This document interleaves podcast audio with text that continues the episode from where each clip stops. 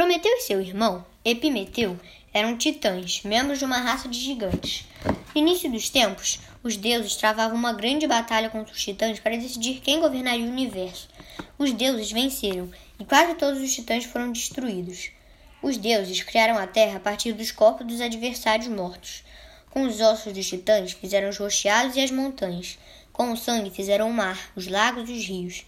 Fizeram as estrelas com seus olhos, capim as árvores com seus cabelos. Como Prometeu e seu irmão tomaram o partido dos deuses, foram recompensados com a tarefa de povoar o mundo com seres vivos. Pela terra já rastejavam criaturas pálidas e disformes. Zeus, o rei dos deuses, entregou a Epimeteu uma grande quantidade de dons, encarregando-o de distribuir aquelas criaturas. Prometeu deveria inspecionar o trabalho do irmão, garantindo que cada ser recebesse de fato uma dádiva. Epimeteu apressou-se em distribuir os dons dos deuses. A algumas criaturas ele deu a capacidade de voar, a outras o dom de nadar no mar. Algumas ganharam garras e dentes afiados.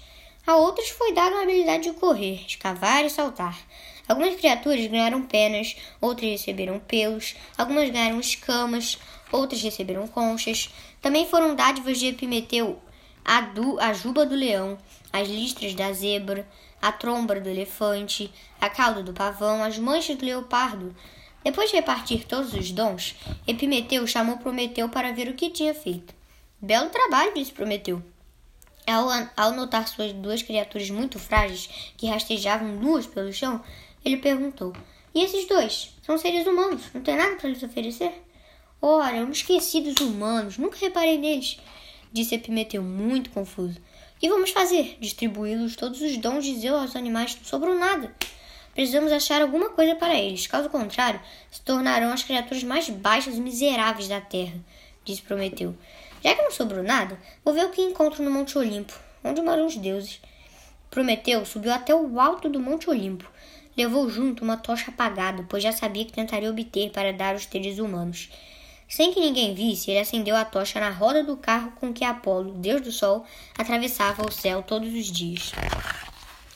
Então Prometeu correu montanha abaixo e entregou a tocha acesa aos seres humanos, dizendo: Vocês serão fracos e nus para sempre. Nunca terão a força do elefante, nem a velocidade do cavalo, nem a astúcia da serpente, nem a majestade da água. Mas, com a, com a dádiva que estão recebendo agora, poderão dominar todos esses animais. Este é o fogo. Se usarem com prudência, podem governar o mundo. Se usarem com imprudência, poderão destruir a si mesmo. A escolha é de vocês. No início, os seres humanos usaram o fogo para se aquecer. Mais tarde, apre aprenderam a fazer roupas e ferramentas. Aprenderam a caçar e cultivar frutas e verduras. Construíram aldeias, depois povoados e cidades. Os seres humanos tornaram-se senhores do mundo passaram a governar os outros animais, como fazem até hoje. Mas nem sempre se mostraram dignos da dádiva de Prometeu. Zeus ficou furioso como quando soube o que Prometeu fizera. De posse ao fogo, os homens poderiam tornar-se poderosos e ousados. Talvez algum dia chegassem até a desafiar os deuses. Então, Zeus condenou Prometeu um terrível castigo. Mandou acorrentá-lo a uma rocha, no topo de uma montanha. Lá, um abutre faminto vai sempre arrancar um pedaço de sua carne, que se recompõe à medida que é devorado. Às vezes, quando sua tortura se torna insuportável, Prometeu solta gemidos e, e tenta se soltar das correntes, fazendo a terra tremer. Por isso acontecem os terremotos.